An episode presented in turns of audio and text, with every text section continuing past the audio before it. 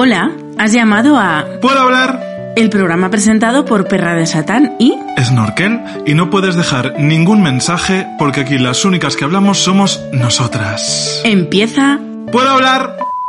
Querida amiga Enrique, Hola, mi arma. hoy me siento extraña. Eh, No seré yo Bárbara Rey. no, no estarás adelantando quizás eh, que el próximo episodio de ¿Puedo hablar? es todo sobre cine español en directo desde Avicine. Bueno, a lo mejor sí, no, está, no era mi intención, fíjate, Pero pero, fíjate, pero mira por dónde. ser, a veces hago cosas sin querer y salen estupendas.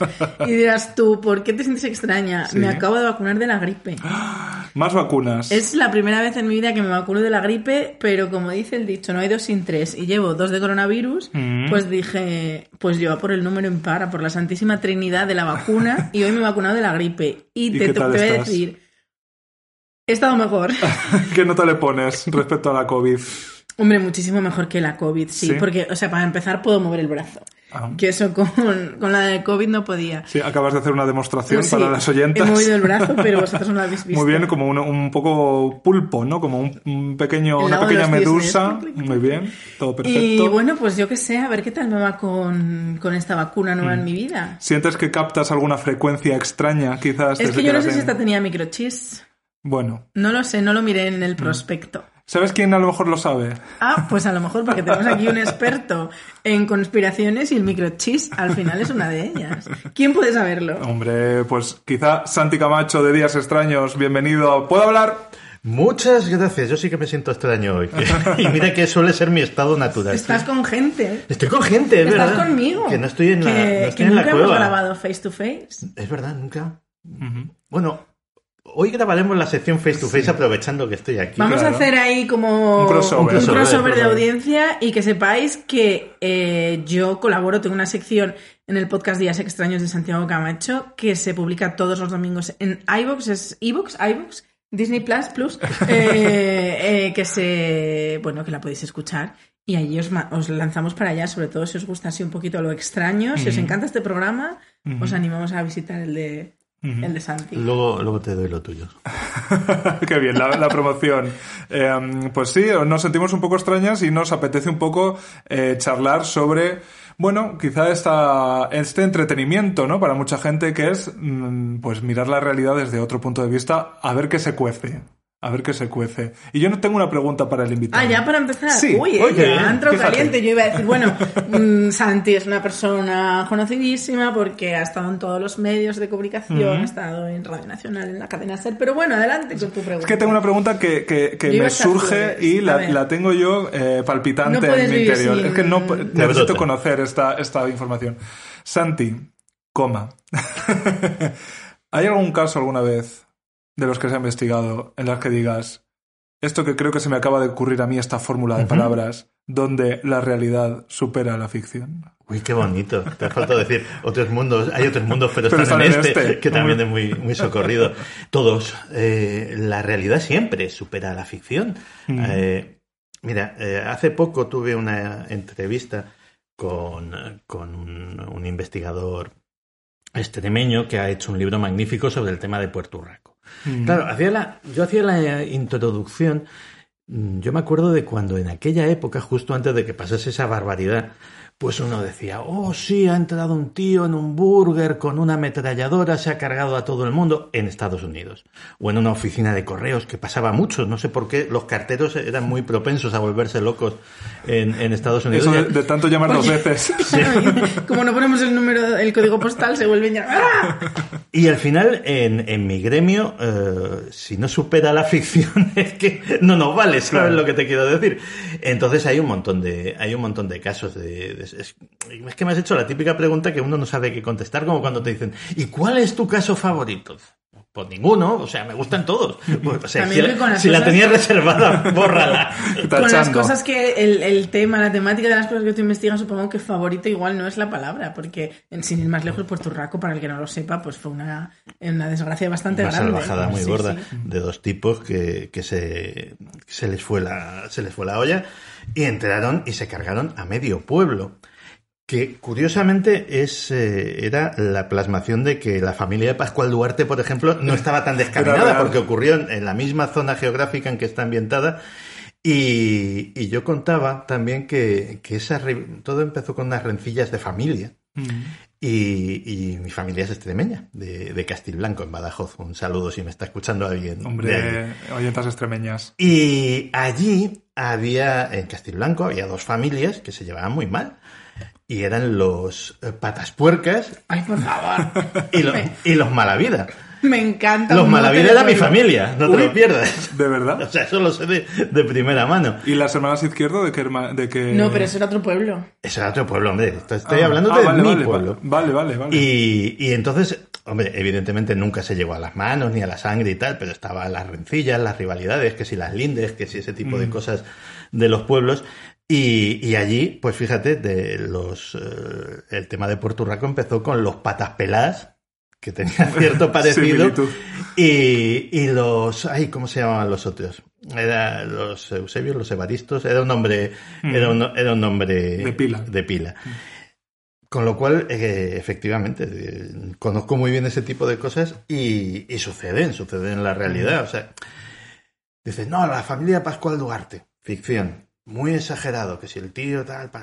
Pues no, esas cosas en la Extremadura profunda, en una época muy determinada en que está ambientada la novela, sucedían y a lo mejor sucedían más gordas. Y muy gorda fue la de la de Puerto Rico en concreto. Pueblo pequeño, infierno grande.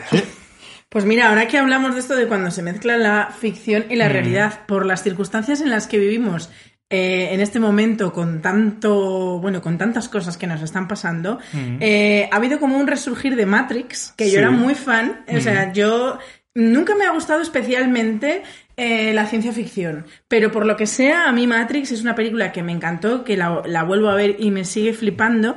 Y es que, eh, o sea, soy de esas personas que se obsesionó con Matrix en su día y con esa filosofía de vivir en un mundo orquestado por una inteligencia extraña. Supongo que a estas alturas del partido no habrá ni una sola persona que no haya visto Matrix. Pero, ¿Cómo puede ser? pero, si eres una de ellas, querido oyente, que sepas A ver. Que Matrix está ¿Dónde? ¿Dónde está? en HBO Max. Hombre, que HBO también Max. patrocina este simpático episodio. Di que sí, porque imagínate haberte perdido Matrix en su día. O sea, ¿de qué hablabas en el 99 en el recreo con tus compañeros? ¿De Cruz y Raya? Me pregunto. Pues sí, hija. En HBO Max tienen la, la trilogía clásica de Matrix, que es una de esas Clásica. historias. No ya clásicas, llamándonos sí. viejas a nosotras Está. Beethoven, Mozart. Y las, y las hermanas Wachowski. Pues sí, es que imagínate, sería como estar ahora mismo perdiéndote Succession. Pues o sea, que es la serie del momento. ¿Y dónde está?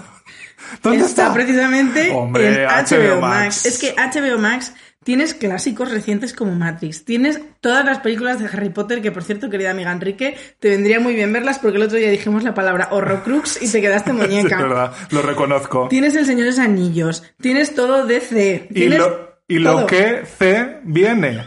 A este chiste que no se ha notado nada que estaba preparado. Hija, ¿has oído hablar de Juego de Tronos? Te hablo a ¿por? ti, oyenta. Hija, ¿has oído hablar del oxígeno? pues claro, se viene la serie spin-off de Juego de Tronos, House of the Dragon. ¿Y dónde? HBO Max. Hijas, es que vamos, os está faltando tiempo para suscribiros a todas a HBO Max. Además, para todos los nuevos clientes, HBO Max ha preparado una oferta de lanzamiento irresistible. ¡Guau! Un 50% de descuento para siempre. Hija. Siempre que mantengas tu cuota mensual, que te quedaría a 4,49 euros al mes. Cariño, sale más caro no suscribirte. Efectivamente, sale más caro un café en cierta terraza de Madrid. Pero bueno, por si acaso, por si no lo he dicho yo bien, por si lo que fuera, si necesitáis más datos, si necesitáis más información y Muy sobre todo para consultar todos los términos y condiciones, os animo a entrar en su web www.hbomax.com. Hija, pues sí, bienvenida. Promocionadas vivas. Otra vez HBO Max, que patrocina este episodio. HBO Max, todo lo que amas en un mismo lugar. Bueno, ¡Uah! Y volviendo a ser extrañas. Em, el tema del que quería yo hablar sobre todo es eso, ¿no? Que 2020-2021 probablemente hayan sido los años más extraños de nuestra vida. De la nuestra sí, pero, Claro, no, sí, pero no sí. de la vida. Yo es que soy muy egocéntrica, entonces solo me importa Si lo no que lo me hemos vivido nosotras, no bueno, nos es interesa. que, vamos a ver, eh, depende de la vida de quién. Es Pero que- bueno, por que- ejemplo, la tuya es un poquito más larga que la nuestra y también han sido los años más largos de más extraños. Más de tu largo vida. seguro. A ver, eh, ha habido, yo en mi vida ha habido cosas muy, en la vida de la gente de mi edad ha habido cosas muy raras, ¿eh? O sea, Bueno, tú has vivido una transición. por o sea, ejemplo. yo he visto a los grises pegando a la gente en la calle, de pequeñitos, ¿Tú has visto en, la, un golpe de en- estado? en la Puerta del Sol. Yo me estaba cortando el pelo cuando entró Tejero en el Congreso. Que eso fue también muy extraño. Eh, yo qué sé, sí, esto desde luego no, no ha habido precedentes, eh, salvo la gente ya muy viejecita que haya vivido las guerras, la, la Segunda Guerra Mundial y la, y la Guerra Civil Española. Pe- Y aún así, pues eh, comparado con comparado con eso en concreto, pues eh, esto a fin de cuentas ha sido un chiste en comparación, no es que haya sido un chiste en global. Pero sí, probablemente de nuestras vidas sí haya sido lo más lo más extraño y, y lo que nos quedará por ver, que decía mi abuela, lo que nos quedará por ver. El otro día he dicho. Ay, ¿cómo se llamaba este señor? Lo he nombrado en el capítulo anterior. Elton John. No. No, el señor este, Jolines, qué vergüenza. Jesucristo. Eh, no, un señor también, el de Caballo Keanu de. Troya. Ben- Benítez. Ello. Eh, eh, que ha dicho que 2021 no es nada, 2020 no es nada, que se viene 2027. Ha sido noticia eh, muy fuerte. Pero- También es verdad que está promocionando un libro. Ahora es profeta Sí, ¿no? también, porque... es- Sí, hombre, por favor, ¿cómo no vas a serlo? Yo creo Bueno, que... si ha hablado con las personas que han viajado hasta la Palestina del siglo Por eso I. te decir. Eh, eso dijo. Pues está, pro- está promocionando un libro, es decir, a veces, pues en las promociones, pues. Nos venimos se arriba. nos van de las manos. Y entonces él dijo que, que eso sí, a ver, lo de la pandemia había que darle la importancia que ha tenido, pero que lo gordo se viene en 2027. Pero ¿y, qué, y, y por qué Lo dejo en abierto, porque así te vale cualquier cosa. Hombre, yo creo que lo que se viene es emergencia climática. Eso... Se vienen muchas cosas. Se- Hoy, hoy también he leído yo, no sé si esto A es ver. una conspiración, como experto en conspiraciones que tú eres. Se nos va a acabar el alcohol. Se nos va a acabar el alcohol. No lo has en Aquí leído. en casa, voy a por más. Se nos va a acabar el alcohol, amiga Enrique, tienes la botella de gin tonic. Pero desarrollamelo porque hay mucho alcohol, Pues ¿eh? con esto de que hay muchísimo, de que hay problemas con, con los transportes, que se están colapsando los Ah, transportes. ¿no? Pero eso no, es- pero esto es a nivel global también. A ver, pero que nosotros producimos vino Claro. para nosotros. Pero es que pa- los de la- las, en las bodegas de vino dicen que no les están llegando botellas, necesitan botellas y no tienen. A garrafa, como antiguamente. Pues en porrón. así porrón. empezó la colza. Cuidado con eso. Oye, yo, ¿ves? Cuando digo que tengo una edad, a mí de pequeñito me mandaban con las botellas vacías del vino a la bodega y a, quebra- a rellenarlas. Y entonces, y, Eso sí que era reciclar. y nunca se me olvidará lo bien que olía la bodega, que tenía un olor a vino reconcentrado. A mí ahí. también. Mi abuelo Y- tenía y es un- bodega. Es, el olor de, es el olor de mi- uno de los olores de mi infancia. Y efectivamente ibas con las botellas vacías eh, de blanco, de tal, de pascual. Y Yo, yo iba de muy pequeñita, porque eh, tú y yo no somos de la misma generación, pero como yo era pequeñita en Zamora, pues eso te, te da como 30 o 40 años más. Yo iba de pequeñita por la leche fresca, también con la lechera. Y iba a casa de la vecina, me llenaba el litro de leche y ya teníamos para todo el día. Yo subo la apuesta a que Ah. yo no hacía nada porque era muy vago, pero eh, toda la familia de mi padre, que antes estabas tú comentando, Santi, la- los motes de las tuyas, son los somos los borrachines. anda. Y eso era Ah, qué guay, porque mi familia no tenía mote. el abuelo de mi padre repartía vino por las casas. O sea, se, era eh, el encargado de repartir el vino. Entonces, claro, para no dejar el vino picado, que se llama en mi pueblo, no sé si se dice aquí Sí. así, Sí. vino picado, pues que hacía el hombre. Eh, una, una medida de lo más higiénica. Metía el dedo y se lo chupaba. Ahí estamos. a ver si el vino estaba bueno y no. O no. Y entonces si estaba bueno Las lo vacunas dejaba. del siglo XX. Ahí, ahí todo perfecto, claro. Oye, de todas formas estaban muy avanzados para, para la época. O sea, se repartía se el vino, a, repartía el a vino domicilio. por las casas. Estamos hablando de que Alpera Eso- inventó el La. Eso es para uberización- recuperarlo. La uberización empezó en Alpera, Albacete, en el siglo XIX casi, sí. Pero sí, sí, repartía el vino por las casas y de ahí el borracho. Yo soy, yo si vais a Alpera y preguntáis por mí, queréis preguntar por mí, yo soy Enrique el el pequeño de el pequeño de Ramón el borrachín. Porque yo ya como emigré, ya perdí mi... Tanto de yo soy solo derivado, el pequeño de Ramón el borrachín. Y tu familia no tenía mote porque sois de capital. Claro. No, pero mi- la familia de mi madre, o sea, mi madre ya no, pero la familia de mi madre sí que era de Corrales. Bueno, ellos eran del Maderal. Del Maderal emigraron a Corrales porque a mi abuelo le salió trabajo en la fábrica de cerámica, y que en, en Zamora hay muy buen barro. Viene la gente de toda Europa por el, barrio, a por el barro de ¿Ah, Zamora, sí? porque debe tener unas características especiales y sin ser el mejor, o sea, evidentemente no es el mejor, pero sí es como muy especial y viene, pero de verdad, o sea, científicos, científicos del O sea, mundo te- entero vienen a Zamora por el barro. Tenéis un barro muy concreto. En Zamora, ¿qué podíamos tener? Barro. Y entonces Pues nada, montaron... cuando, cuando volvamos al teatro Ramos Canción de Zamorra, de Zamorra, que nos traigan barro. Una- un pedrolo. Y, y bueno, en Zamora de hecho hay mucha alfarería, los hornos de Pereruela son muy famosos en toda España. Y mi abuelo entró a trabajar en una fábrica de cerámica y por eso se fueron Mm. a Corrales, ese pueblo donde fabrican las, bueno, fabrican, ni que fueran coches, donde hacen las mejores magdalenas del mundo. Oh. Un día te tengo que traer, Santi, porque esas, ma- tú eres magdalenero. Sí, a mí me gusta. Pues, Pero de eh, Magdalena, del cupcake sí. me... No, no, Magdalena de toda la vida. Y eso está buenísimo, buenísimo. Pues mira, los, los pueblos pequeños han sido eh, siempre un escenario absolutamente campo abonado para fenómenos Extraño. extraños. O sea, todo Tú tienes pueblo... uno al lado. tú, eh, ¿Cómo era el exorcismo? El exorcismo de Almansa. Fíjate, Hombre, claro. Almansa está a 20 kilómetros de mi pueblo. Yo iba al instituto Almansa. Entonces, eh, yo, o sea, se nos explicaba o se nos hablaba de él sin entrar en detalles, pero siempre que pasabas ahí fue lo del exorcismo. Era, era como que formaba parte, claro, de la, mm, del folclore casi de, Explícalo así rapidillo para quien no sepa lo que es. Pues mira, es, es un. eh, quizá por cercanía, es un caso con el que yo no me atrevo a hacer ni una chanza ni media. Es O que es sea, durillo, además. No, claro, es que no es de broma, pero bueno, igual hay gente que no sabe. especialmente sangriento y especialmente cruel. Básicamente, eh, a ver, yo no, no conozco los detalles, a lo mejor Santi incluso tú sabes más que yo, pero básicamente mm, a un grupo, Dos una- mujeres. dos mujeres así, que era un- una familiar y la madre, la propia madre, ¿no? De, de la niña, una niña pues que tendría ocho años, una niña pequeña, se le metió en la cabeza que tenía el demonio dentro. Entonces procedieron a hacer un exorcismo y el exorcismo fue un asesinato Fue una salvajada. o sea, de lo más cruel que te puedes imaginar, basi- no doy detalles, pero básicamente no la, porque cortaríamos el rollo. la vaciaron a esa pobre niña estando ella consciente, o sea, un- una cosa tremebunda y claro, la- la- aquello quedó en, en, eh, en, eh, como trauma colectivo, Ujú. porque era una niña pequeña. Y además es un pueblo pequeño también. Bueno, tiene Dentro 20 de que 25.000 habitantes. Pero aún así eso marca Sí. mucho. Y, y de todas formas, es que en Almansa, eh, eh, en toda la zona así que linda eh, Albacete con Levante, hay muchísima tradición de curanderas, de... Hay muchísimo... Bueno, Levante es mm, zona mágica, ya de suyo. Y ahí, vamos, yo no, pero eh, yo tengo amigos de Almansa que de pequeños llevaban a que les pusieran las manos y todo ese tipo de cosas. Mm. Joder. O sea que eh, Impacto TV. Sí. Sí. En Zamora yo creo que lo más extraño que tenemos, que no está mal tampoco, creo que el suceso extraño así más llamativo es la tragedia de Riva del Lago también.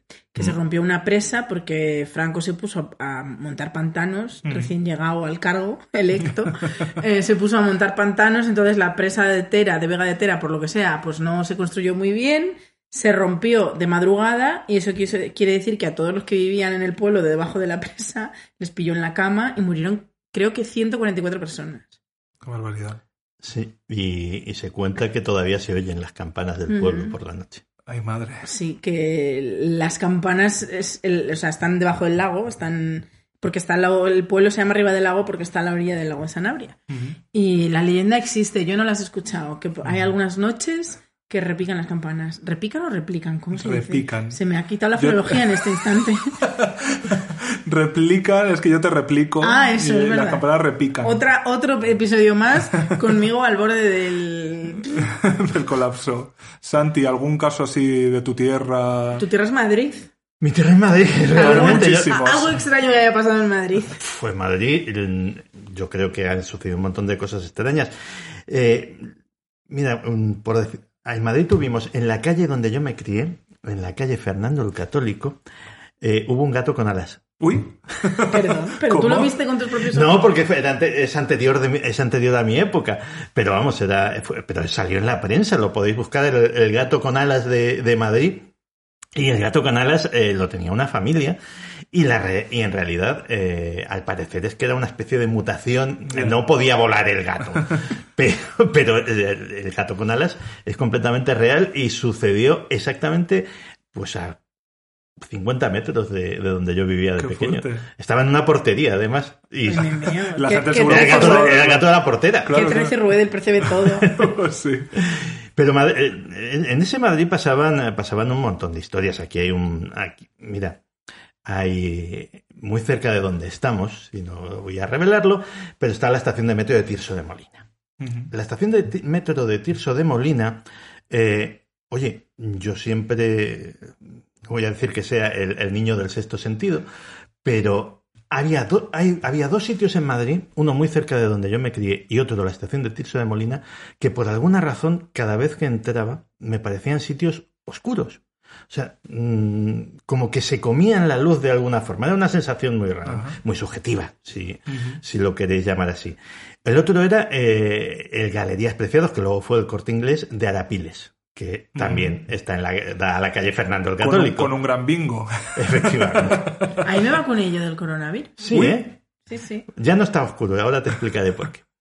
Eh, pero los dos, en los dos, curiosamente, se daba la misma circunstancia. Cuando hicieron las reformas, para, cuando vendieron eh, galerías preciados al corte inglés, hizo las reformas, un montón de cosas, empezaron a sacar huesos de ahí. Ahí había un, un antiguo cementerio, de un convento o de, o de, cosa, o de cosa semejante. Y oye, qué casualidad que el otro sitio que me despertaba esa sensación es la estación de Tirso de Molina, donde muchos años después me enteré que también había un cementerio. Ah, Y es más, no hicieron como los de las reformas del corte inglés. Están ahí. Los muertos están debajo de los andenes. Todavía. Eh, Ahí se quedaron. O sea que todavía mm, notas esa falta de. Hace luz. mucho que no voy a esa estación de metro, pero, pero sí, o sea. que, eh, esto es un- Madrid, una de las cosas que, que- que las caracteriza es que Madrid es un pueblo grande. Es un pueblo La villa. muy grande. Y tiene cosas de pueblo a veces. Y, y este tipo de, de leyendas y de cosas internas, pues, pues están ahí. Yo tengo que decir que hace muy poco, eh, precisamente este verano, mm, en verano como hace calor y yo no tengo aire acondicionado, pues lo que hago, a mí que me encantan los museos, que tú lo sabes, Sí. que no hay exposición que yo la no página haya visto. cultural extraños. Eh, pues yo lo que hacía en verano es que me metía en un museo y por lo menos tres o cuatro horitas de aire acondicionado tenía. Y como me gusta mucho, pues no me importaba que fueran cosas que ya había visto, porque decía, bueno, cada vez que voy es una experiencia diferente. Pues no sé si fue su gestión o qué, porque ya había bajado muchas veces ahí, pero fui al Reina Sofía. eh, había bajado, mm, o sea, como mínimo 10 veces antes, te quiero decir, y era la. pre- Pero eh, bajé a lo que ahora llaman, creo, las bodegas o algo así, que bueno, básicamente es el sótano. eh, y. mm, algo yo noté que Se no sé describir. Yo noté algo, además, como focalizado en un punto muy concreto, porque ese es un espacio bastante grande y la atención se me llevaba para un punto. Y, o sea, piel de gallina a las 5 de la tarde, te quiero decir, el, el, Quizá el- el aire acondicionado estaba el demasiado museo, fuerte. el museo abierto y demás, y, y era un punto muy concreto y yo sentí algo que me dijo, vete de aquí, vete de aquí, vete de aquí, y me tuve que ir, me tuve que El ir. Museo Reina Sofía tiene una historia, una historiaza detrás. Eh, fue hospital muchos años, encima hospital de guerra, especialmente durante la guerra de la, de la independencia. Allí se ha visto muchas cosas. Y es el único caso que yo conozca donde una institución oficial pidió ayuda a un grupo de, de investigadores, de, al famoso grupo EPTA. ¿Cómo olvidar a Paloma Navarrete con los muertitos? Es que Paloma Navarrete eh, es la persona que a mí, personalmente, me ha convencido de. Yo soy. O sea, una cosa es trabajar en estas cosas y estudiarlas y investigarlas, y otra creérsela. Yo, me, yo soy bastante, eh, bastante descreído para, para lo que me dedico. Pero Paloma sí me, me hizo. O sea, me, me- Dudar. No, no, no me hizo dudar. O sea, que Paloma tiene, creer. que Paloma tiene algún tipo de algún tipo de capacidad pues que no es actualmente explicable por la ciencia ya, o la tenía pues eh, es algo innegable Eh, lo del muertito es célebre Claro, es que es uno de los grandes momentos de la televisión Pero española. explicádmelo porque yo no Pues sé una de- investigación de cuarto milenio eh, que, como estaba diciendo Santi, eh, es una institución pública que llamó al grupo EPTA, que es probablemente el grupo de investigadores para- de parapsicología más famoso de España. No tendría que haberse sabido. Pero eh, los periodistas que son muy malos al final se terminaron filtrando los documentos. En el mundo creo que fue donde, donde salió donde salió el escándalo de, o sea, un museo, el, el Guernica, tal, y aquí llamando a Con las cazafantasmas. psicofonías, ¿no? Y entonces, eh, ¿lo cuentas tú o lo cuento Dale, dale, tú, hombre, No, no. Te, te hago perra explaining, o sea, esto es lo tuyo. Y entonces, eh, pues estuvieron allí, pues efectivamente, haciendo sus psicofonías, tomando sus medidas, etcétera, etcétera. Y Paloma iba como muy por libre, como, como era ella. Y de repente, en un momento dado, dice, detrás de... Ahí hay un muertito. ¿Cómo, cómo que hay un muertito? Sí, que ahí hay un muertito. Pero que, que lo estoy viendo, que ahí hay un muertito. ¿Pero qué quiere decir que hay un muertito? ¿Un fantasma? Que no, que piquéis la pared, que ahí dentro hay un muerto. Y efectivamente había un muerto emparedado. Me cago. Pero es que esto es, es público y notorio. Yo te voy a... Te voy a emparedado. Emparedados, ¿eh? También, pues, ya sabes. También llamado sándwich. Mixto. Pero esto, eh, esto es, digámoslo así, eh, de, las hazañas públicas de, Paloma. Cuando yo me convencí, eh, fue cuando, cuando trabajaba en Milenio 3, Paloma venía como, como invitada de vez en cuando, y un día se nos ocurrió hacer un experimento. En la cadena SER hay un fantasma. En, en casi todos sitios hay un fantasma. En, en la antigua radio intercontinental había un fantasma. En el edificio de Telefónica de al lado hay uno muy célebre que tiene hasta nombre. Eh, los empleados ya lo- se lo toman como... Casa, en la Casa de América, ¿no? En la Casa de América es... eh, Bueno, lo de la Casa de América tiene mucha controversia, también te lo digo. Tiene ¿eh? su propio restaurante, porque está ahí el restaurante Raimunda, Raimunda, que que es el nombre del fantasma. Pero, mm, digámoslo así, lo de cadena ser era una cosa, es una cosa muy de casa, de, de puertas para adentro. Lo saben los que lo saben, que son los empleados y la gente que lleva mucho tiempo allí. Entonces, mm, así a traición, completamente, le dijimos a, no era parte del programa, sino antes, o sea, le dijimos a Paloma, la llevamos al sitio donde, donde se ve que era donde hace mucho que, que no paso por Cadena Ser, pero antes estaban allí las máquinas de café y, y tal, y hay una pasarela que va por todo, por toda la parte, la parte trasera, la que no da a Gran Vía, Mm. que te lleva justo a donde están los 40 principales y, y las- los estudios de producción y la parte musical, ¿no? Y, y le decimos, oye Paloma, ¿tú aquí sientes algo? Dice, sí. Ah, vale. Vale. Pero no por aquí. Y se va para la pasarela. Digo, madre mía, que se está yendo para la pasarela. Directamente. Pasarela, pasarela, pasarela. Llegamos a la zona de los estudios donde ahora están los 40 principales. Y dice, aquí hay un señor. Poca gente sabe, uno, la identidad del fantasma, Ajá. y dos, que aquello, allí estaba la mesa del tipo cuando vivía. Pero que era un antiguo trabajador. Sí, además está identificadísimo. Fantasía. Pero espérate, También te digo que por otro lado, qué horror. Imagínate quedarte atrapada para siempre en tu trabajo. pero espérate que hay más. O sea, dices, bueno, vale, mm, acertado de coña. ¿Y cómo fuma?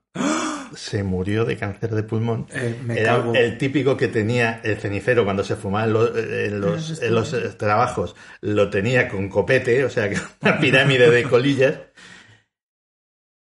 Y es cojo, Uy, que lo era. Pues voy a hablar con él. me cago. Y se va a hablar con él. Y dice, uy, qué señor más grosero. Pues no quiero saber nada de ti. Efectivamente, el tipo tenía un carácter endemoniado, según decían los más viejos del lugar. Lo acertó todo. Por eso se quedó atrapado en su trabajo. Eso te iba a decir que es la penitencia. El karma. Lo acertó absolutamente todo. Qué. Y ya te digo que fue una prueba que le hicimos absolutamente, no de mala fe, pero sí a traición. y, y nos quedamos, nos quedamos de plástico. Es que yo es algo que recomiendo a ti si te da un poco, de- si te da miedo, yo me cago. pero yo recomiendo a todo el mundo que simplemente busque en YouTube o en mi tele o donde sea que ponga Paloma Navarrete y que vea un vídeo suyo en acción, Mira. porque es un icono. Mira, esto la, la gente, hay gente que, que lo duda, pero cuando, cuando yo estaba en cuarto milenio, doy fe de ello, eh, llamábamos tanto a Paloma Navarrete como a Aldo Linares, que, que, también pues tiene una capacidad, los llamábamos la mañana que se iban, no les decíamos a dónde iban, es decir, te va a recoger un coche y vamos a irnos de viaje, coge, eh, coge equipaje para un día o para dos, mm, gastos pagados, el programa, producción, patatín, patatán, pero tú no sabes a dónde vas. Esa, esa era la, la premisa absoluta. Tú no sabes a dónde vas, ni qué caso es este. Oye, pues esto, eh, el, el numerito este de, de la cadena SER, lo repetía una y otra vez. Clavaba la historia de lo que había sucedido en ese lugar, que normalmente encima no eran casos célebres, no eran historias que nos habían llegado pues a través de los reporteros a- o gente que, que nos había escrito una Mm. carta y, y nos Ujú. había mandado el chivatazo. Y, y, oye, siempre acertaba. O sea, no que podías decir, bueno, pues eh, a lo mejor pues ha estado leyendo un poco, se ha estado viendo Google y tal. No, es que además eh, no se pasaba ni por el hotel. Es decir, mm, ya iremos al hotel a comer o lo que sea después. Pero primero vamos al sitio. Y, y- y acertaba, siempre. Yo, eh, claro, mi, mi escepticismo un poco protector, porque me cago con estos temas, es eh, encontrar alguna explicación científica, ¿no? O sea, eh, pero incluso más allá de lo que ahora conocemos, o sea, de algo de la mente que todavía no hemos dado con esa clave o lo que sea, pero Seguramente. mm, no sé, necesito una explicación para no cagarme viva. Pero es que mm, yo siempre, yo siempre he partido de la base de que no hay nada sobrenatural. Todo es natural. Fantasmas son naturales y los ovnis y lo que sea, si es que, si es que existen. Lo que pasa es que no hemos llegado al grado mm, de explicarlo. Ya. Pero la, todo forma parte de la naturaleza. Eh, la cuestión es, la cuestión es que nuestro conocimiento a lo mejor de la naturaleza no es tan amplio como creemos. Mm. O sea, si te vas a gente que está en los bordes de la ciencia, físicos teóricos, los matemáticos suelen ser muy abiertos de, suelen ser muy abiertos de mente en general, eh, los físicos teóricos también. Es gente que te eh, plantea cosas que, o que, que cuando les planteas cosas de este estilo, te pueden decir, pues, puede ser. Mm. Pues puede ser, con lo que empezamos a saber de la naturaleza del espacio, del tiempo, de la materia, de la información, de tal. Puede ser. Ya. Es que mm, sabemos mucho, pero mm, realmente, por ejemplo, las grandes preguntas de la metafísica filosófica de qué es el espacio, qué es el tiempo, que, mm, vale, sabemos que están ahí, pero el qué es en concreto Está abierto. está abierto. Pero, por ejemplo, ¿qué es un fantasma? Buena pregunta. Claro, es que... eh, Mira, te doy yo mi fantasma es explicación. un tipo que lleva un roller falso. ¿Qué es un fantasma? Pues mira, entras a Tinder. Yo tengo como, o sea, no, no tengo, no es Esa una pregunta se teoría la hacían hablando de cine español que nos encanta en El Espinazo del Diablo. Creo que empezaba exactamente así. O sea, yo eh, lo que tengo claro es como que hay cosas que, que la em, sensibilidad del Homo sapiens sapiens no capta. ¿No? O sea, que como que la, la O del realidad. Homo sapiens adulto, cuidado. O, o sí, puede ser. Eh, es verdad, porque los niños son como muy sensitivos, ¿no? Eh, entonces yo estoy abierto a la posibilidad de que haya, no sé si decirte, dimensiones o al menos eh, maneras de conducir ciertas cosas que nosotros no eh, dominamos. Y yo, como cualquiera que ha estado en Berlín de fiesta una noche entera, una noche entera, en, en- en- en- cosas. en Berghain, visto cosas que no un, es- creeríais. con un espíritu eh, Abierto. abierto al mundo, yo he experimentado estados de conciencia que no son el que tengo ahora mismo. O sea, sé que la mente humana, sé, lo he vivido, que la mente es capaz de generar otras cosas o de captar otras cosas o de postularse ante la realidad o ante lo que existe de otra manera. Entonces, yo me cago con los fantasmas por una cuestión de que yo soy un cagarria, como me decían en mi pueblo. Pero, bueno, puedo entender a lo mejor como que la conciencia humana es un, es un tipo de energía que eh, puede transmitirse de maneras que no controlamos, quizás. Porque mira, yo ahora tengo una base inalámbrica para cargar el móvil. A mí, ¿cómo coño me explicas? No es que el wifi sin ir más lejos. claro. Que el otro día veía yo un TikTok de una chica que decía cosas que no entiendo. Eh, el wifi. ¿De dónde salen los De- megas? Claro, Claro, o sea- dice, a mí ahora mismo me está dando el wifi en la cara. Estoy- Estoy siendo atravesada por el wifi. Es verdad que hay muchísimas cosas que aceptamos como Mm. Que lo hemos naturalizado, claro. Y que son raras. Es que ya te digo, yo pongo el móvil encima, no lo conecto y se está cargando. Entonces, eso, eso tiene una Es explicación. que esa es la historia, o sea, tú imag- ponte, eh, poneos los dos en el lugar de alguien de vuestro tatarabuelo, de alguien de hace 100 años. Mm. 1800 o, o 200 mejor. 1821. Claro, eh, ahora te lo aquí. Brujería. Mm. O sea, es que ni una persona excepcionalmente culta con el- eh, eh, en el top del conocimiento científico de su época se podría explicar la inmensa mayoría de las cosas que vería. Ujú. ¿Qué, qué locurote es este?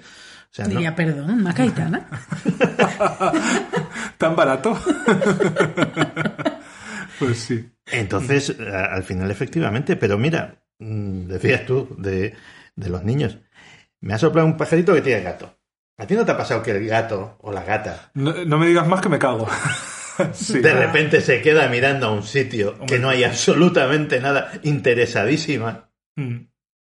Además, además hay cinco minutos al día que a veces son unos, a veces son otros, no sé exactamente ahora, que se vuelve loca. Pero loca. O sea, de- mm, la Nancy está acostada, que es un poco role model en ese sentido. Está acostada todo el día, o como mucho lamiéndose el coño, también role model, pero hay cinco minutos al día que se pone a correr de un lado al otro de la casa, pero a correr como alma que lleva el diablo. Y si yo me cruzo con ella, me bufa y es. Y yo digo, por uno está jugando, está desfogándose, lo que sea. Pero sí, sí, se vuelve loca. Y efectivamente, de repente se queda mirando una esquina y ahí se, se tira un rato. Pero. Pero es que a mí Y mira eso le pasa a los niños también, muy pequeños. Bueno, yo de pequeña tengo el recuerdo vívido porque me daba miedo. Eh, mis padres cuando era pequeña, a, a día de hoy, sigo para, para yo dormir tranquila de esto que dices, duermo a pierna suelta porque todo está bajo control. Yo necesito dormir tipo búnker, es decir, las persianas completamente bajadas y todas las puertas cerradas. Eh, pero cuando yo era pequeña, mis padres me obligaban a dormir con la puerta abierta, porque supongo que era una manera que tenían de oír si pasaba cualquier cosa. de- estoy hablando de muy pequeña, porque eh, yo cuando era pequeña dormía en una habitación y luego me cambiaron a otra y ese cambio fue con seis años. Entonces hasta los seis años me obligaban a dormir con la puerta abierta. Y yo tengo el vívido recuerdo de una sombra negra, negra, negra, negra, y creo, o lo recuerdo así, en dos dimensiones, es decir, esa figura que se aparecía ante mi puerta no tenía profundidad, era Era- una- un cartón piedra ¿Era el Super Mario? Venía del Super y Mario. negra eh, que se posaba en mi puerta y no se movía, simplemente me miraba fijamente. Y luego una vez también en Cuarto Milenio hablaron de esto, que era la silueta del hombre con gabardina y sombrero, que al parecer es una visión pues eh, que tiene bastante gente. Pero es que yo tengo el recuerdo y de, o sea, ya no solo verlo, esto es como muy peliculero, o sea, es de, de niña que está en la cama y justo enfrente de mi cama estaba la puerta y en el marco de la puerta que ves la luz, hay luz de fondo porque están tus padres en el salón o lo que sea, eh, se dibujaba esta figura negra que simplemente se paraba ahí y me miraba fijamente. Pero es que me acuerdo también, y este recuerdo también lo tengo, ya un poquito más mayor, porque si yo estaba sola en el salón es que ya tenía más años, de estar sola en el salón. Cuando estoy sentada en el salón, la puerta queda a mi derecha, y de esto de estar viendo la tele o lo que sea, una película, whatever, y de repente mirar y verlo también ahí. Y verlo. O sea, yo tengo, yo tengo la sensación de que lo vi. Anchas Castilla. ¿Qué era eso? ¿Era eso un fantasma o eso era otra cosa? O... ¿Y por qué lo ha visto más gente? O sea, porque hay gente, no te voy a decir muchísima, pero porque hay gente que ha visto exactamente al señor con gabardina y sombrero.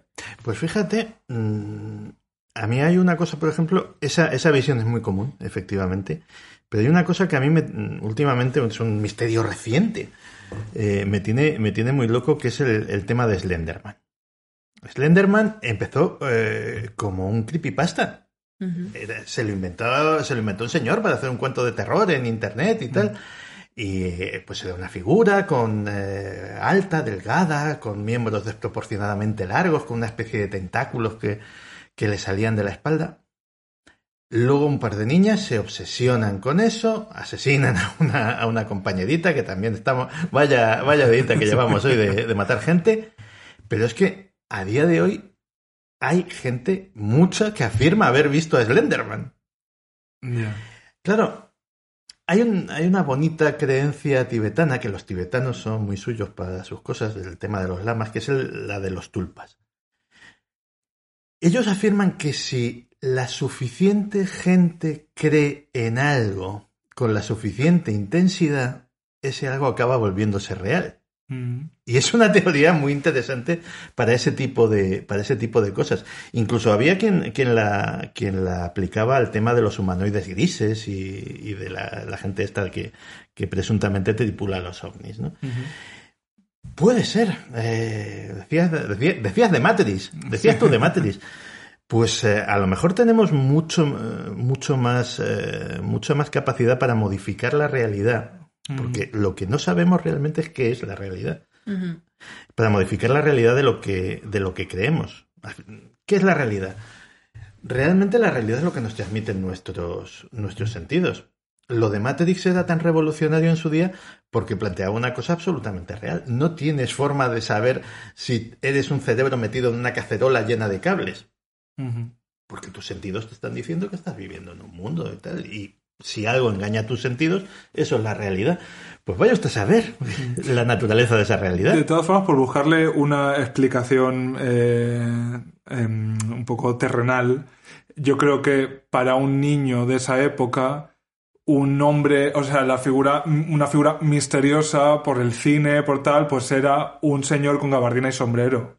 ¿Sabes? O sea, que me parece que tiene una cierta lógica que sea esa figura y que no se te haya parecido lo- curro de la Expo 92. Cuando se lo intentaba explicar a mi madre también recuerdo esto y por eso tengo una relación muy íntima con la rana Gustavo.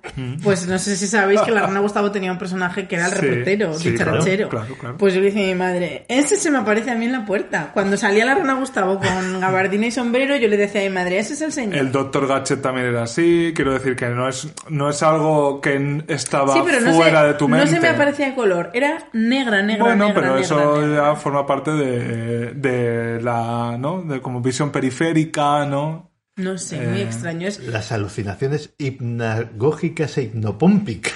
madre mía, que no sabemos griego, explícanoslo. Eh, so- mm, se supone que cuando estás en el estadito este de duerme vela, eso ya de por sí es un estado alterado de conciencia. Y de hecho es el momento en el que ocurre la famosa parálisis del sueño, que da lugar muchas veces a ese tipo de visiones. Eh, la ciencia lo que dice es que son alucinaciones. Les ha, les ha puesto esos, Que boni- estoy alucinando. esos bonitos nombres. También he sufrido parálisis del sueño. Pues mi- si, si tenían las dos cosas juntas, ya tenías el cuadro Claro, a lo mejor de pequeña yo no era capaz de identificar lo que era una parálisis del sueño, porque yo creía que nunca me habían pasado las parálisis del sueño hasta que, hasta que estaba en la universidad, yo creo que tendría 21 años, experimenté la primera, me cagué viva, porque es algo muy angustiante. Sí. Y cuando experimenté la última, que fue el año pasado durante el confinamiento, me sentí súper orgullosa de mí misma porque dentro de la propia parálisis del sueño fui capaz de controlar la situación en el sentido de que yo me dije a mí misma, es una parálisis del sueño, necesitas volver a dormirte. Mm. Me volví a dormir y se pasó. Oye, lo que me acaba... eh, Esto os lo tengo que contar. O sea, no tiene nada que ver, pero para estamos hablando de sueño. Es que es la primera vez que me pasó algo así, porque lo había visto mil veces en películas de terror, pero hace dos o tres noches me sucedió. ¿Sabéis aquello de un sueño inquietante y tal? No llegaba a pesadilla, pero eh, mal rollero. Y decir, "Buah, me tengo que despertar, me tengo que despertar, me tengo que despertar.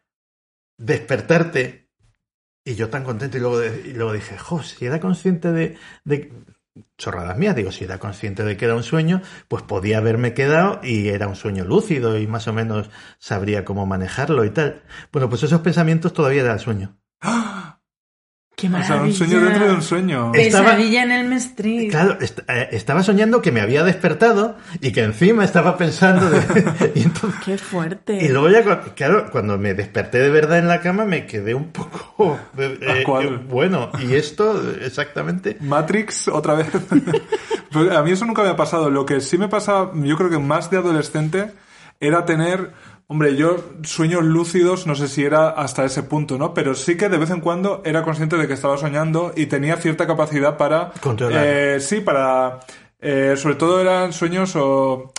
eh, donde yo a lo mejor volaba, ¿no? Tenía una capacidad así fuera de la realidad y era capaz de disfrutarla y decir, mira, estoy, estoy haciendo esto que de repente soy capaz. Y entonces, pues voy para allá, voy para allá. Como que sí que había un grado de determinación en, en el sueño, lo cual ya, si, si uno lo piensa, es una movida en sí. Sí. O sea, Y ahora con, con el tema de la pandemia y los confinamientos, la- los sueños de la gente han cambiado. Ah, la gente eh, tiene sueños mucho más, mucho más realistas. Eh, eso lo están, sí, los psicólogos de todo el mundo lo están notando, que se lo dicen. Estoy teniendo unos sueños que, habló que de ello. en Technicolor, vamos, de- de- de- reales, reales. Creo que fue Clara Tauces que hizo como un test de un Google Form de este.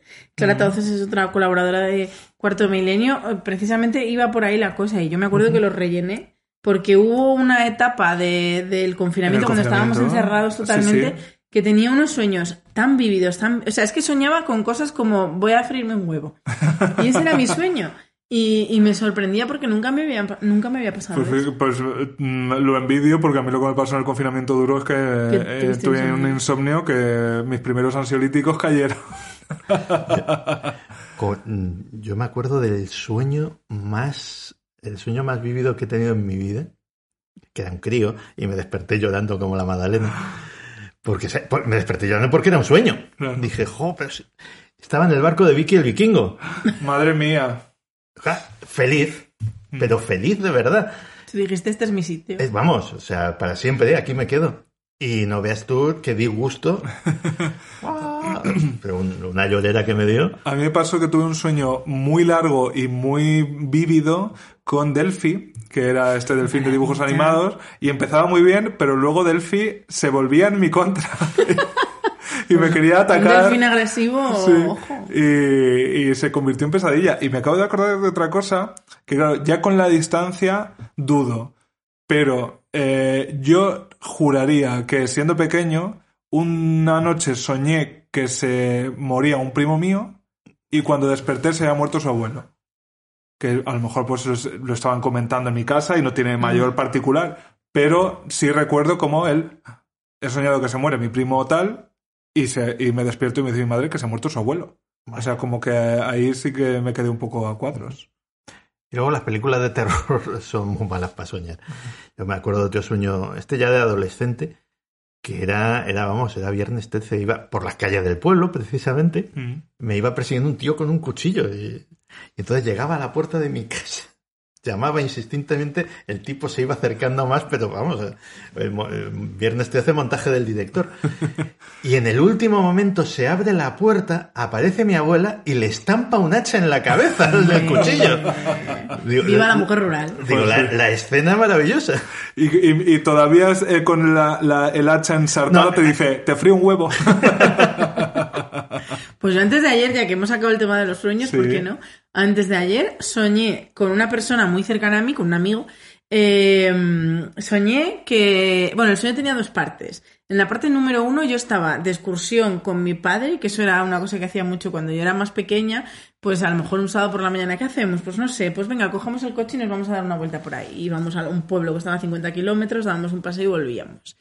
Y entonces la primera parte del sueño era esa, que yo estaba con mi padre ahí por unas montañicas tan ricamente. Entonces al volver a Zamora, eh, que luego otra cosa muy bonita de los sueños es que yo sabía que estaba en Zamora, pero ese espacio que mi mente proyectaba como Zamora no era Zamora. Eh, Era Gotham. y entonces le decía a mi padre, ay, pues déjame en casa de este amigo, que voy a ir a verlo. Y entonces yo subía a casa del amigo y sin mediar palabra alguna le daba una paliza. pero una paliza. O sea, yo jamás nunca he pegado a nadie en mi vida. Pues en el sueño es que yo creo que disfrutaba y todo en plan, pim, pam, pim, pam, pim, pam, pim, pam, pim, pam. Y después de darle la paliza discutíamos un poco por lo que fuera. En plan, tía, ¿qué has pasado, no? Y ya, pues yo me desperté. Y además me desperté rollo muy inquieta, muy agitada. Y eran las 7 de la mañana y mi despertador sonaba a las 7 y media y no hay nada que me fastidie más en la vida que despertarte Ya. media hora antes de que suene el despertador. Oye, pues otra cosa que, que tampoco hace tanto que me pasa, sí que empezó a pasarme antes de, de aquí al psiquiatra directamente. Sí que Es empezó la a pasar magia de puedo hablar. Sí, mm, antes de la pandemia, pero que además eh, luego estuve investigando y, y hay teorías al respecto. No sé si os ha pasado a vosotros, pero yo tengo sueños a veces en los que no es, o sea, es mi vida, pero es otra vida. Y tengo recuerdos. Second Life. Y tengo y, cono- y hay gente que conozco en el sueño que no conozco, pero que sé quiénes son y, y tengo recuerdos de ellos y una, una movida un muy sueño extraña. serial, digamos, ¿no? Que tiene, La mantiene una cierta... No exactamente, por- Sino un universo, un no, Second Life. pero no siempre, es- pero no siempre el mismo. Con, o sea, ¿Quién era el político que estaba en Second Life? Llamazares. Eh, Llamazares, sí. Hablando de fenómenos paranormales. pero no siempre el mismo, es decir, no, no, no es una de, de- de vivir una segunda vida con su, no, de repente te plantas en un sitio y como que estás ahí y dices, ah, pues este es mi hermano, este señor es mi jefe, tal. Ah, yo eso siempre. Yo eso de toda la vida. Y lo sé, o sea, Sí, sí, sí. Y, y puedo hasta recordar cosas que hemos vivido juntos, ese, ese personaje y yo. Hay, hay dos teorías. La, la De hecho, en el sueño este que te estoy diciendo, en plan de yo sabía, en mi sueño yo sabía que estaba en Zamora, pero eso no era Zamora, porque no era reconociblemente Zamora, era, pues yo qué sé qué sería, pero Zamora no. Y lo mismo en el sueño, a lo mejor de decir, pues estoy con mis mejores amigas, y no son mis mejores. O sea, en el sueño son no un son. pulpo. Pero yo las trato, yo las trato como tal. Claro, pues hay, hay, y hay quien lo plantea en serio, o sea, incluso, incluso investigadores, investigadores con sus currículums largos y sus doctorados y este tipo de cosas, que dicen que a lo mejor, eh, de alguna forma, nuestra conciencia viaja a un universo paralelo. que eh, pueden existir universos paralelos, la física no está en contra, de hecho, y, y de alguna forma en el sueño, pues eh, de repente mm, viajas a, a la vida de uno de tus tus. El upside, Que- que el sueltos upside por down. ahí. Zamora en el otro lado es más fea. ¿Cómo sería Zamora al revés? Pues. Y- ar- Aromaza... Aroma. Aroma... Aroma. Bueno, whatever. Y luego hay, otra teoría, pero esa me parece que no encajaría contigo. Que es la que, la que dice que es un mal de nuestros tiempos, o un, o un efecto de nuestros tiempos, porque los, eh, los gamers, la gente que juega a videojuegos o juega a juegos de rol, está tan acostumbrada a ponerse en la piel de otro personaje que cuando, es- que cuando sueña no le cuesta tampoco eh, inventar todo un universo a su alrededor que sea más o menos coherente. Esa, digamos, la teoría sociológica de por qué aparecen esos No, sueños. pues eso no, porque yo soy poco, soy poco gamer. Yo lo de los sueños recurrentes sí que eh, ha llegado en algún momento que ya era como, sí, como no ten- estar en otra posición, o sea, que el sueño lo, lo tomas desde, desde otra posición, ¿no? Como que ya sabes eh, lo que te espera un Como poco, el ¿no? meme de ese de shit, here we go again. Sí, algo así. Yo he soñado muchísimas veces con em, alguna manera de acceso así un poco extraña, tipo, pues de repente aquí hay una puerta y tal, y eso da a un gran teatro. Mm. Tipo, un poco lincheano, ¿no? Sí. Como la cosa de... Con cortinas rojas. Sí, algo así. bailando. Pero más, más el Club Silencio, ¿no? Porque sería como. Que, que luego en realidad.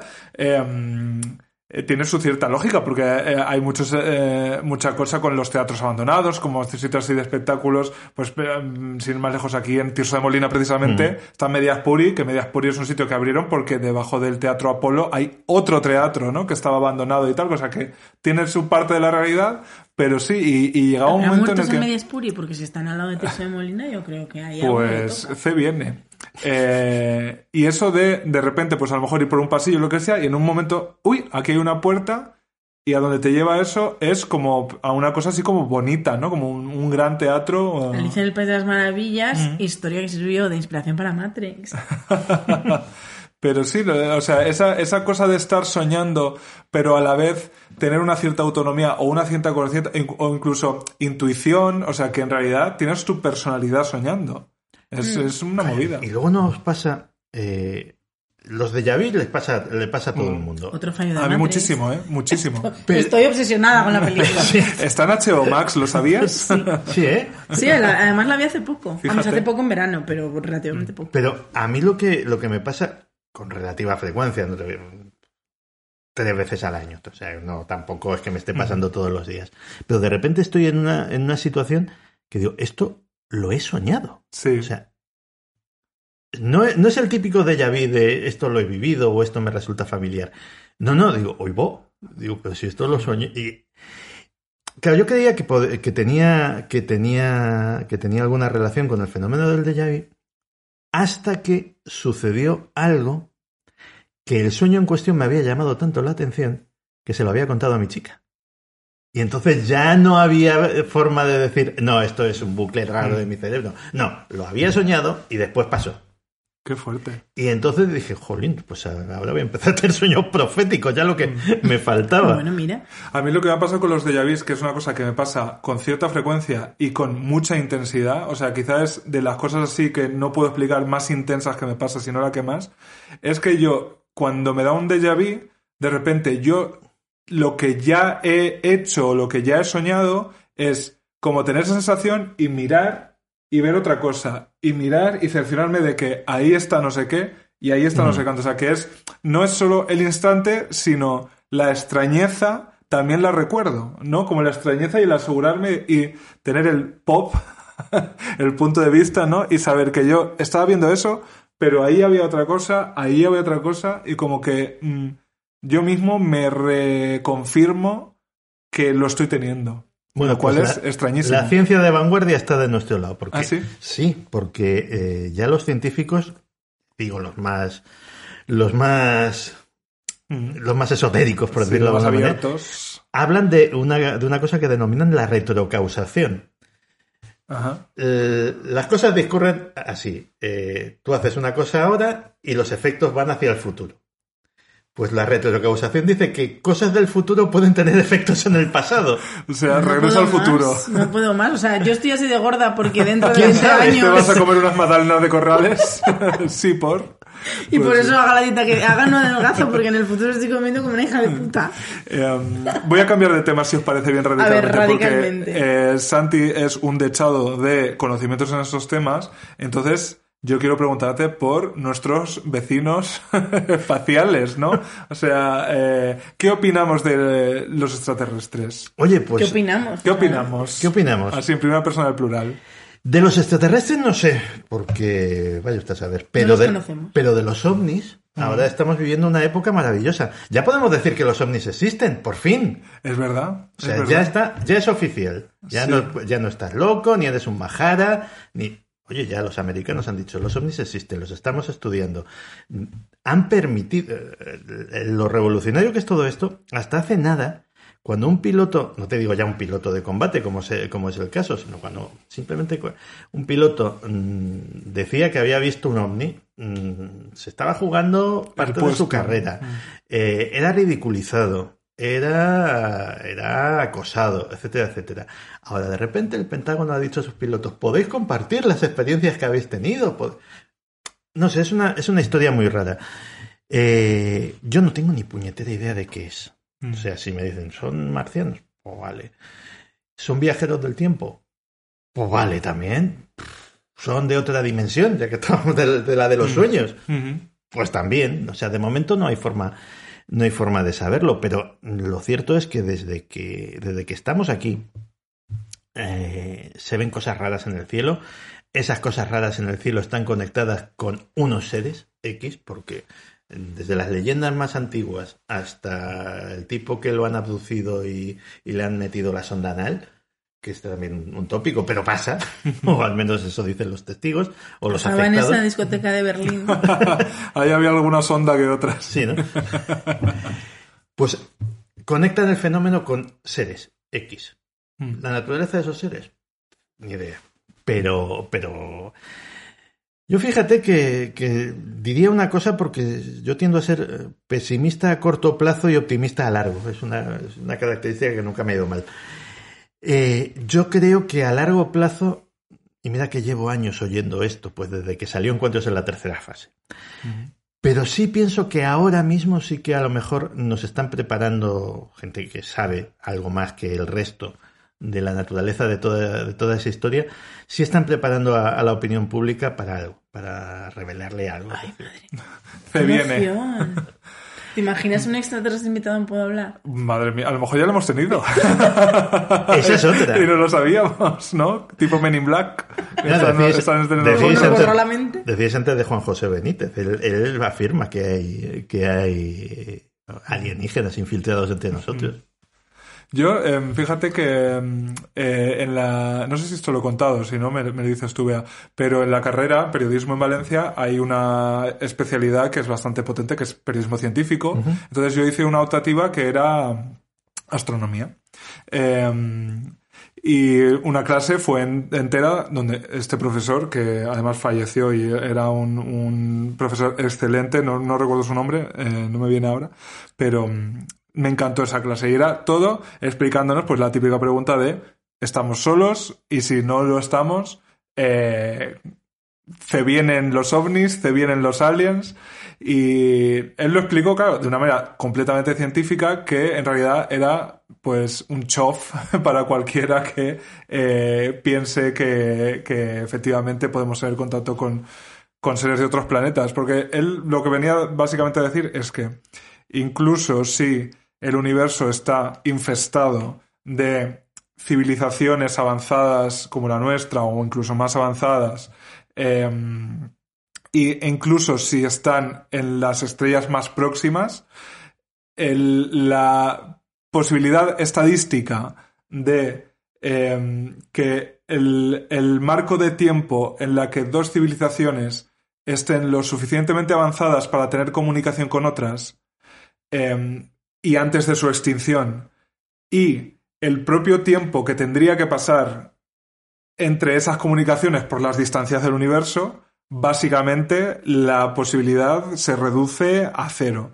O sea, si hay en, en el planeta próximo eh, mm, susceptible para la vida, incluso si ahí hay una civilización avanzada que sea cap- capaz de captar nuestras señales, primero tendría que tener es- esos receptores apuntando a la Tierra para mm, recibirlo de manera correcta y en lo que viene ese mensaje y va otro, ya no existimos nosotros, ya no existen ellos. Entonces, bueno, a mí me, me- mm, a mí me convenció porque, bueno, era mi profesor, pero eh, también entiendo que si, eh, si hablamos de cosas que todavía no podemos explicar o de, eh, bueno, de, de que la ciencia avanzará de maneras que probablemente no, somos capaces ni de imaginar, porque hace 100 años efectivamente que yo ponga el móvil y se cargue sin contacto, pues suena a brujería, pues quizá hay otras cosas que no sabemos, ¿no? Pero me quedé un poco chof porque yo mm, fantaseaba un poco con con la idea, ¿no? De hacer el saludo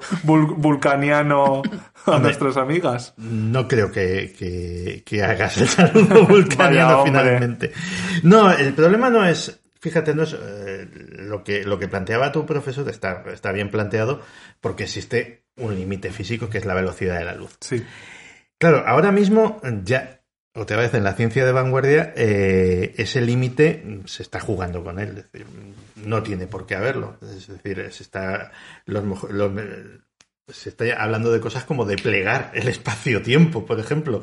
Eh, los famosos, los, mo- los famosos motores Warp, que parecen sacados de Star Trek, pero que en el fondo, eh, teórica, o sea, sobre el papel funcionan. O sea, con- las matemáticas son buenas, la teoría es buena, eh, pero eh, ahora hazlo. Que, es, eh, que eso es lo que puede tardar años, eh, décadas o incluso siglos en, en desarrollarse la tecnología. O sea, mm, la física teórica ya admite la posibilidad de viajar bastante más rápido que la luz, pero ponte, ponte a ello.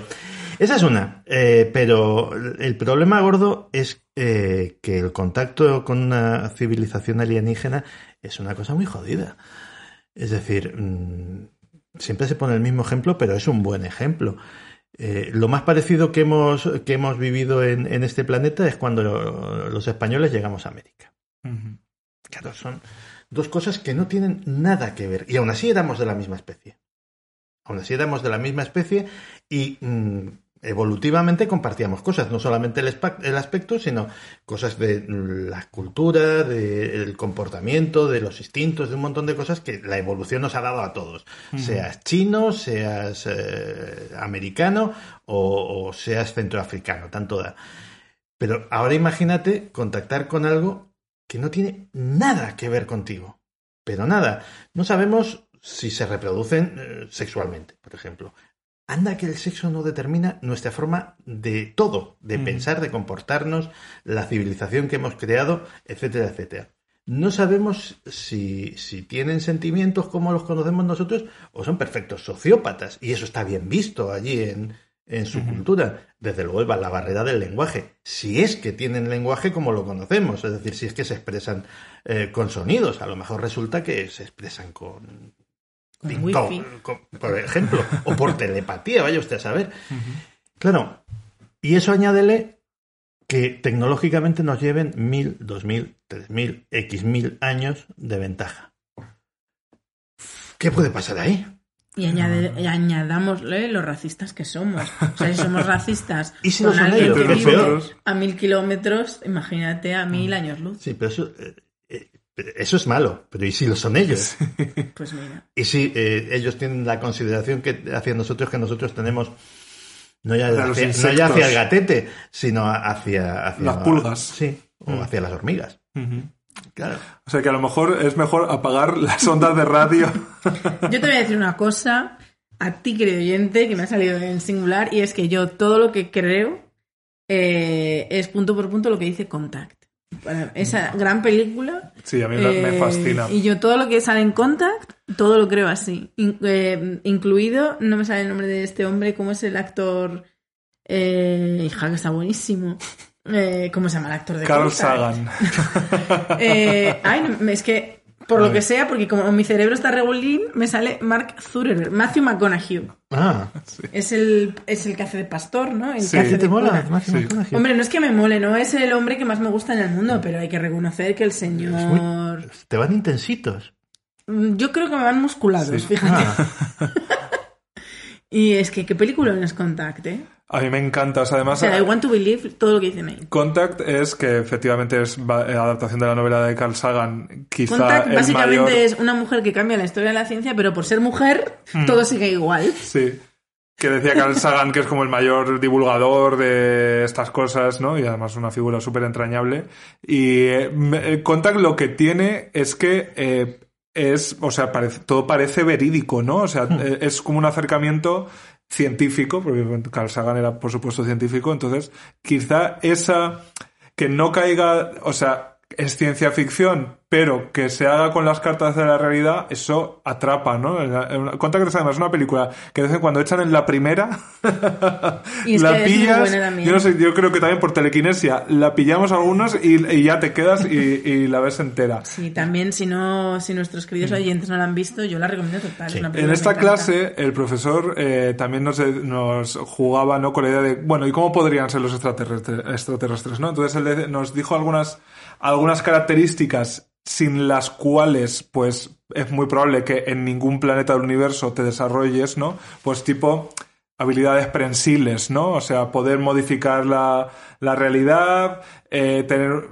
moverte con una cierta velocidad para escapar de posibles depredadores y tal. Y él ponía un ejemplo un poco, eh, pues como una especie de cien pies, eh, pero con que a lo mejor con miedo, sí, con, una, con que con las patitas estas que tienen delante o con esto que es la boca, ¿no? eso Con no algunos venga. insectos modifican. Si vas a ser un cien pies, no vengas. los pulpos son, son extraterrestres Mira, es verdad, sí. los pulpos sí, los Claro. pulpos sí me caen bien. Mm, Pues eh, sí, que a lo mejor eh, tenemos otras, o- o- otras civilizaciones que incluso nosotros las veríamos y no, no nos parecería que aquello es una civilización. Es más, y, y- y estamos pensando en seres biológicos.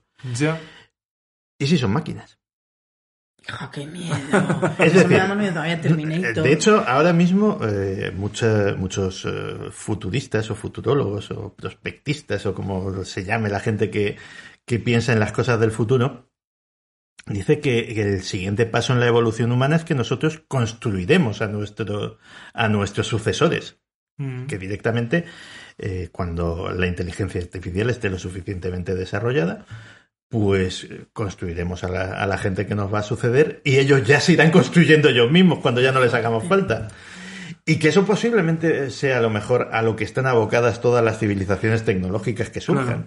Hombre, Porque- tiene, tiene cierto sentido, claro. porque hay, un, hay, hay dos, dos teorías muy bonitas, pero que se dan de bofetadas y siempre eso le llama mucho la atención a, a los, a los científicos. Uno es el- el- la famosa ecuación de Drake, que, que te va haciendo una serie de cálculos de hay tantas galaxias, eh, en cada galaxia hay tantas estrellas, en cada, en cada estrella hay tantos planetas, etcétera, etcétera. ¿Qué posibilidades hay de que haya X civilizaciones en, en nuestra galaxia? Y serían miles. Vale, no lo creemos. Pero luego está la lo que se llama la paradoja de Fermi, que un día Enrico Fermi dijo, todo esto me parece de puta madre, pero ¿y dónde están? O sea, ¿por qué si la- el universo está lleno de vida, no hemos captado el menor rastro de nadie? Entonces son dos cosas que dan que pensar si las, una- si las unimos. Y, y vaya usted a saber. Hay, hay quien dice que directamente, pues... eh, Pues es un poco como los papeles de Bárcenas. ¿Y dónde están? Mira, la solución está en Star Trek. Star Trek, que es mi, mi serie favorita de todos los tiempos. Yo soy Trekkie, soy Trekkie de, de pura raza. Eh, básicamente, el cimiento de, de la Federación Galáctica es la regla suprema, o la primera directriz, que es la regla de no intervención. Eh, y además da, para un montón de capítulos con grandes dilemas morales. Que si una civilización no está contactada, no ha sido porque no ha alcanzado, se supone que para contactarles tienen que tener la capacidad de viajar fuera de su sistema solar, y entonces ya pues dice, vale, pues ya podemos con- ya podemos contarles quiénes son los Reyes Magos. Y ya, ya entran a- al sorteo del presidente de la comunidad. Efectivamente. Ya podemos contarles la verdad y contactar con ellos y ese tipo de cosas. Pero antes tienes que dejarles a su bola. Y si se suicidan, allá ellos. Y si tienen una epidemia, se siente. Y si tienen una guerra nuclear, pues también. Pues a lo mejor estamos en esas. Yo siempre- a mí siempre me ha parecido una, una opción O sea, muy, puede muy que haya, haya ahora mismo un cien pies mirando un telescopio y diciendo qué Se viene la pringaos". gripe, solo sobrevivirá perra de Satán porque está vacunada. Eh, hombre, de hecho, eh, la intervención, pero un poco como para acelerar las cosas o para es una de las eh, conspiraciones o una de, lo- de las Esas teorías pirámides construidas por arroba. Anunnakis, ¿no? Ofici- más, con más seguimiento, más historia y más... Calla, que ahora es políticamente incorrecto sostener eso. Ah, sí. Sí, es racista. Decir que, decir que los extraterrestres han ayudado a determinadas culturas es racista. Claro, porque es menospreciar. Claro, no, hombre, eso es, sí, yo, yo vi un meme que era eh, solo porque la gente blanca no pu- pudiera hacerlo no significa que fueran los aliens, ¿no? Sí, lo cual, pues, eh, lo de la isla de Pascua, por, eh, por ejemplo, ¿no? Eh, que a mí siempre es un sitio que eh, siempre me ha dado así como la, ¿no? ganas de visitar. Em, era como que los Moais, ¿no? Que son estas, eh, estas Estatuas gigantes. estatuas sí que todos tenemos en la cabeza de Isla de Pascua. eh, las, no se sabe muy bien cómo fueron erigidas porque era una isla donde no había madera, ¿no? Entonces hay muchísimos misterios de civilizaciones, desde luego, no europeas, no blancas, que no A mí lo sabemos que me todavía. fascina es Nazca. Ya. Esa para mí es la gran idea de Calla, la pues hay un, hay un proyecto español, precisamente, que, que puede haber dado con la clave. Ay, pues cuéntamela ya. Exclusiva. De, pues que era un... Era Bueno, un explicad un momento qué es Nazca porque Pues, muchas na- oyentas... pues mira, yo os animo a que googleéis, Sí, porque es que es esto no se fácil. explica con palabras. O sea, las líneas de Nazca es que eh, en, ¿Es en Perú? es en, en los Andes es en, pues en, en unas, o sea, unas proporciones inmensas, pues hay dibujos. Pero es que a lo mejor he dibujado un hombre, pero es que ese hombre, ¿cuánto puede medir de cabeza a los pies? Metros y metros y metros y metros y metros y metros. O sea, inmensas. Y entonces dices, si no las ves desde arriba, no puedes calcular las proporciones para que el dibujo te salga bien. Y sobre todo o sea, no cuando tienes- tú estás dibujando sobre un folio, Mm. tú ves desde arriba y así puedes decir pues que sea simétrico, que la cabeza tenga proporción con el resto del cuerpo, pero eso se supone y, que, y sobre todo que no tiene sentido como civilización que tu expresión artística Cosas tú no- peores hemos hecho. Quiero decir, el sentido que tenga o no. No, a pero quiero que me- decir- lo que me flipa es cómo te puede salir bien si no estás viendo lo que haces. No, pero ¿y para qué lo haces? Una cosa que literalmente solo se puede contemplar eh, porque claro, Bueno, son para líneas para en el... dioses. Para que lo vean los Ya. dioses. El proyecto es español tiene una explicación bastante buena, sobre todo si, porque dicho, dicho así parece, parece una chorrada, pero si empiezas a, a profundizar y ver sus PDFs y sus historias, les ha- por lo visto les ha dado un premio la UNESCO o algo así. Y, y básicamente ellos sostienen que, porque claro, lo que nos llama la atención a nosotros son las figuritas, que si la araña, el colibrí y tal, pero luego hay un montón de líneas un montón de, de- que prácticamente dices, esto no tiene, no tiene ningún sentido. A lo mejor era un sistema de canales, de riego, de acequias. Ujú.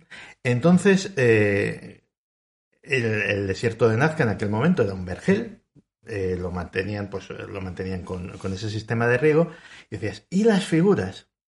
Claro, las figuras les serán los semáforos, los que les servía para controlar. Si se ilumina el colibrí, cierra la compuerta de, tal sitio.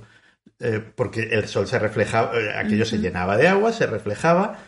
Si se ilumina la araña, entonces hay que cortar la, la acequia que va al colibrí. Pues como en la huerta de Valencia, pero La Rozal de mía, pues anda, que para llegar a esa conclusión. Claro, yo, lo- yo lo que sí me queda claro es que eh, no podemos eh, presuponer ignorancia, ¿no? Por el hecho de que esa- esas personas eh, pues vivieran hace mm, mil años. Y luego con, que con la gente de, de 5.000 años o de 10.000 años atrás hay, hay un problema tremendo, que es que es muy difícil ponerse en su lugar. O sea, tú imagínate, dentro de 10.000 ha habido una guerra nuclear o lo que sea, se, ha- se han perdido los registros, volvemos a desarrollar, o nuestros descendientes vuelven a desarrollar una civilización tecnológica, hay arqueólogos, y de repente sacan un Funko de Batman. ¡No! No puede ser que sobrevivan, son las cucarachas. Sacan un Funko de. Batman. El dios murciélago. Y- o pensaban que éramos cabezones. Tenían unos dioses horrorosos. Y lo ponen ahí en un museo. Un Funko y un Macaitana, porque como las hamburguesas del McDonald's no se descomponen. Eso, eh, quedarán se juntos, juntos. Claro, Mm. un Tamagotchi. No, pues esto, ¿para qué serviría? Hay que darle, dale de comer, que se muere. Y es que encima, claro, eh, partimos de la base, y en arqueología es muy común, de pensar que o todo sirve para algo, Mm. o todo lo que no sirve para algo es religioso. Claro.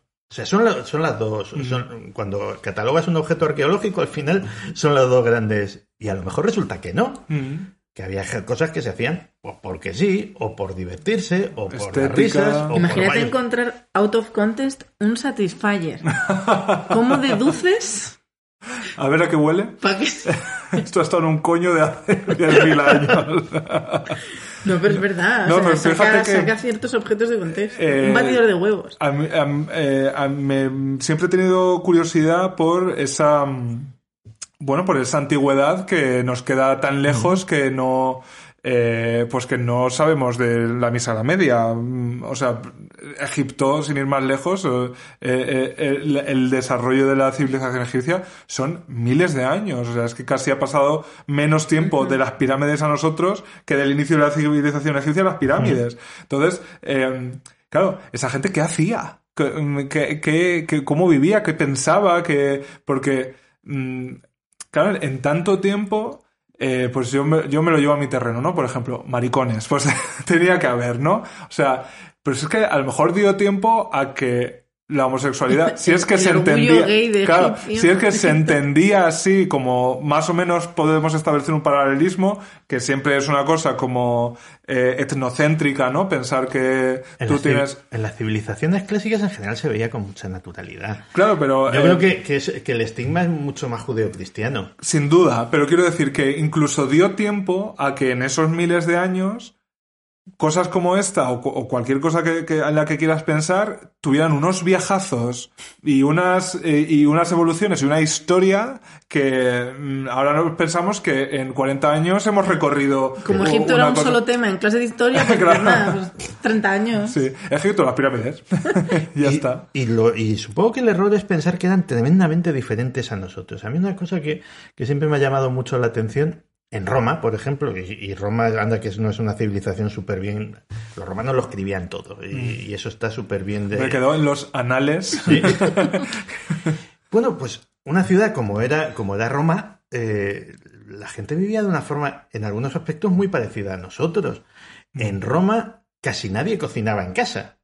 O sea, todo el mundo recurría a la comida También había rápida. globo, no lo, no lo inventasteis vosotros. Globus. Por ejemplo. o sea, Macaitanum. Pues oye, pues eh, se Con va- extra de queso, ¿eh? Macnerón. ¿Me pones un Macnerón?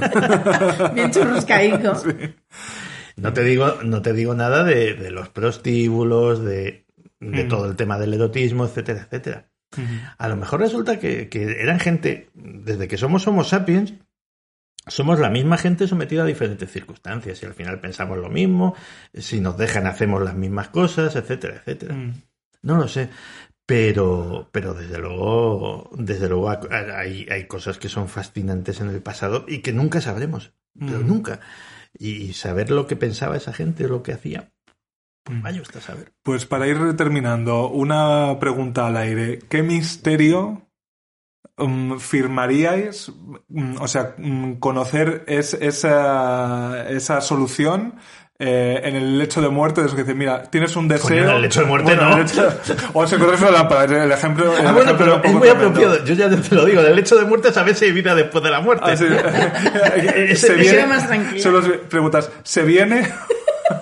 o sea, eh, no, encontráis una ¿Te lámpara, imaginas ¿no? que nos morimos y nos quedamos atrapadas aquí comiendo sin hipoteca rosquillas Hombre, eternamente? pues, yo creo que si nos quedamos atrapadas en esta, en esta, en esta dimensión, va a ser grabando Puedo hablar y con una simpática rosquilla.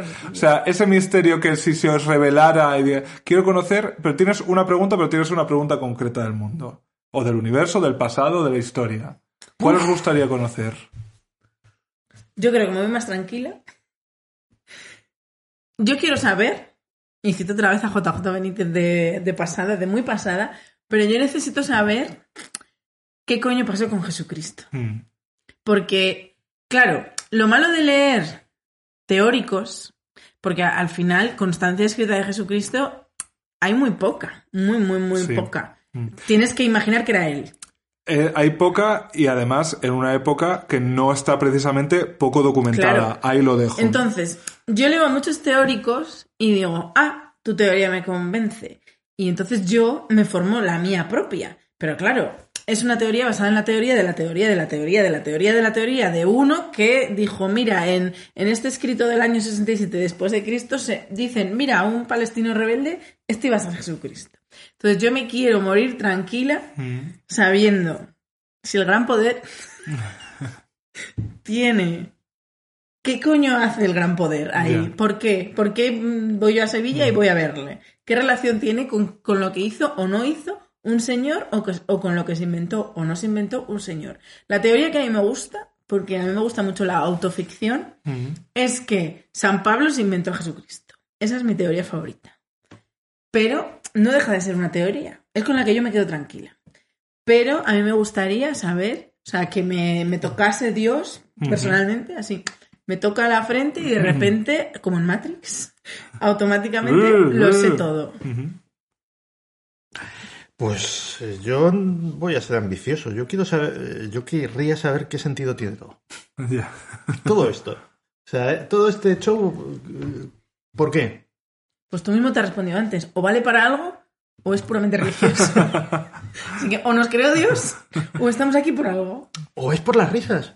Bueno, por las risas eso. O es- o somos un producto de, una, de un pedo cósmico, ¿no? De un accidente en un laboratorio de uno, ¿no? Cuando dos adolescentes tienen un accidente Sí, y el igual. accidente nace nueve meses después. Claro, Sí. luego ya te vas a las grandes preguntas. "Bueno, el Big Bang, de puta madre. ¿Y qué había antes? Nada. ¿Y qué- cómo que ¿Cómo, nada? cómo ¿Qué es puede la no nada? haber nada? ¿Cómo puede no haber nada? No había espacio, no había tiempo. ¿Cómo que no? Entonces, si no había espacio, ¿por qué surge esto? Mm. O sea, to- pues todas esas cosas tan O sea, vivir el día uno del universo y vivir el día... El de menos uno, el cero y el uno. Sí. Pues eh, yo eh, voy, soy más pedestre, ped- pedestre. Yo quiero eh, realmente em, conocer eh, el misterio de las pirámides. O sea, cómo esas personas hicieron unas construcciones que ni con la tecnología de hoy podríamos reproducir de manera tan perfecta. O sea, eh, ¿de qué manera se dieron esas instrucciones? ¿Para qué no? Porque también son una... La- la son tumbas. No, No, No es que no son tumbas. tumbas. Bueno, se, se dice que son tumbas. Nunca se ha encontrado una sola momia dentro de una pirámide. Ese es el, el- dice, para, como para ser tumbas, alguna debería haber. Mm, Claro, o sea, son la mayor construcción de la historia de la humanidad a, a- a nivel, a todos los niveles y están, básicamente son unas construcciones macizas con unas pequeñas camaritas con unos pequeños huecos para que se filtre la luz de determinadas estrellas y todo eso no sabemos para qué coño se hizo ni cómo coño se hizo. Tú ves, por ejemplo, la Gran Pirámide, mm, entras en, en lo que se supone que era, que era la tumba, o la que, pues son paredes lisas sin nada. Claro, compáralo con la tumba de Tutankamón, que eso sí es una tumba y se encontró allí el muerto. Pinturas. eh. Vale, vamos a suponer que hubo saqueadores. Los saqueadores no se llevan las pinturas. Ujú. ¿Iban a dejar ahí al faraón sin nada? No, eso no era una tumba. Fíjate, No se sabe, no se sabe. Pues yo, yo convencida, porque yo he visto muchas veces eh, las películas estas, ¿cómo se llamaban? Las de Brendan Fraser, La momia, ¿no? La momia, pues yo, yo convencidísima de que eran unas tumbas.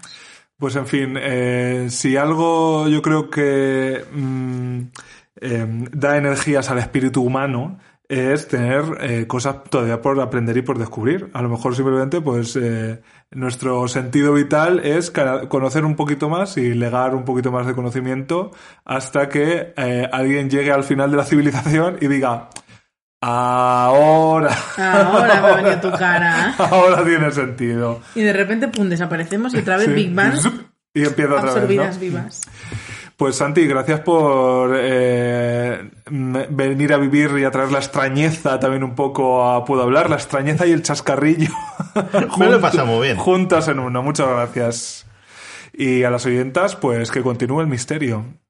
Nosotras somos reales.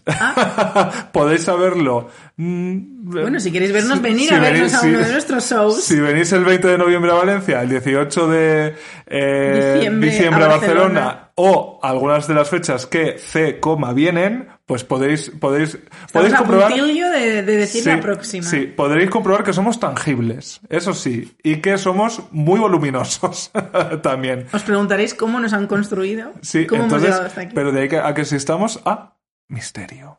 Chao.